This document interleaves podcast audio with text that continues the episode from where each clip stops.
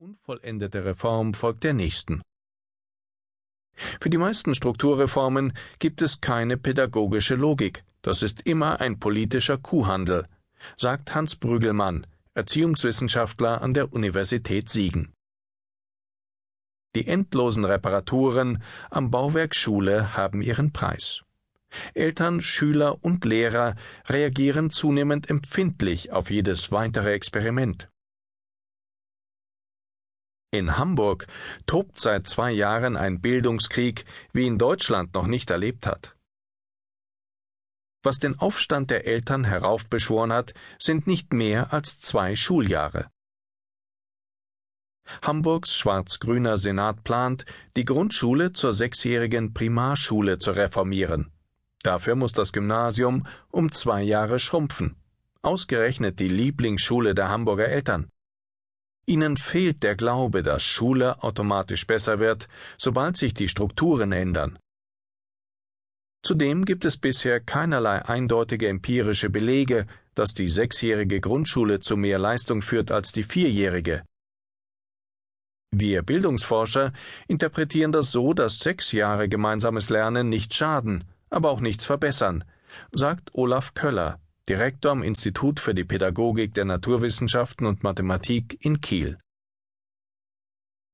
Die Kernvoraussetzung für eine gute Schule ist gelingender Unterricht, nicht die Struktur, sagt Köller. Guter Unterricht sei unter allen Strukturbedingungen möglich. Allerdings Deutschland und Österreich sind die einzigen Länder in Europa, die ihre Schüler bereits nach vier Jahren Grundschule auf mehrere Schulformen verteilen und damit Lebenswege zementieren. Immer mehr Eltern sehen aus Frustration über das zergliederte und hochselektive Schulsystem im längeren gemeinsamen Lernen neue Hoffnung.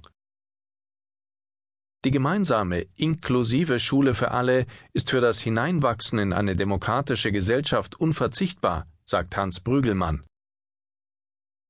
Das aber ist noch lange nicht Konsens. Eine flächendeckende Einführung von Gemeinschaftsschulen sei in Deutschland nach wie vor politisch nicht gewollt, sagt Olaf Köller. Allein schon, weil sich niemand vom Gymnasium verabschieden will. Da müssen wir uns nichts vormachen.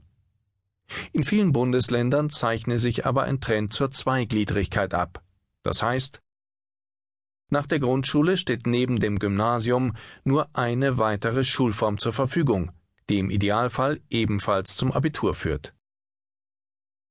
In Hamburg und Bremen werden Haupt- und Realschüler künftig unter einem Dach unterrichtet. Das Abitur kann in den neuen Stadtteil bzw. Oberschulen nach 13 Jahren absolviert werden. In einem derart durchlässigen System sollte kein Kind mehr in seiner Entwicklung behindert werden. Und so kann, wer sich etwa erst in der achten Klasse vom Sinn des Lernens überzeugen lässt, immer noch bis zum Abitur durchstarten.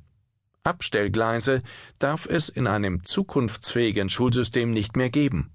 Die moderne Schule muss dafür sorgen, dass kein Kind zurückbleibt. Dafür brauchen Pädagogen einen neuen Blick auf ihre Schüler. Es gibt kein Kind, das alles kann, aber auch keines, das nichts kann. Die Vielfalt an Talenten und Begabungen, aber auch an Schülern ganz unterschiedlicher sozialer und kultureller Herkunft zum Programm zu machen, bedeutet auch, sie nicht mehr als Bedrohung zu erleben. Bisher hat Heterogenität in der Ausbildung vieler Lehrer kaum eine Rolle gespielt. Sie haben sich auf ein Schulsystem eingestellt, das gut vorsortiert und die Schwachen rechtzeitig von den Starken trennt.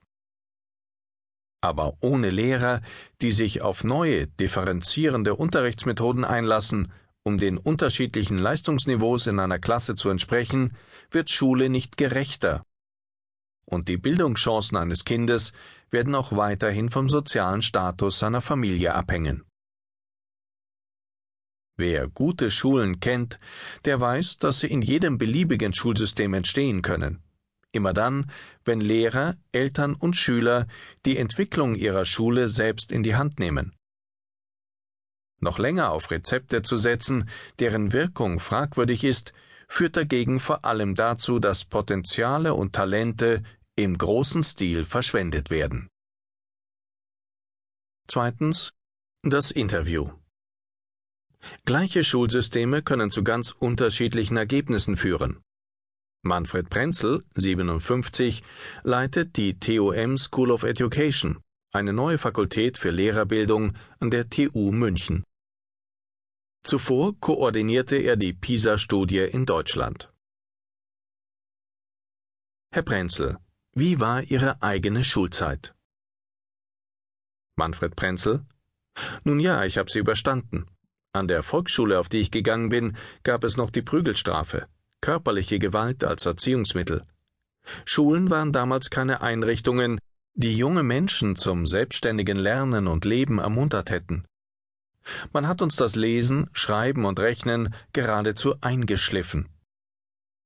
Aber selbst damals galt bereits, dass die Unterschiede nicht nur zwischen den Schulen enorm sind, sondern bereits von einer Klasse zur nächsten.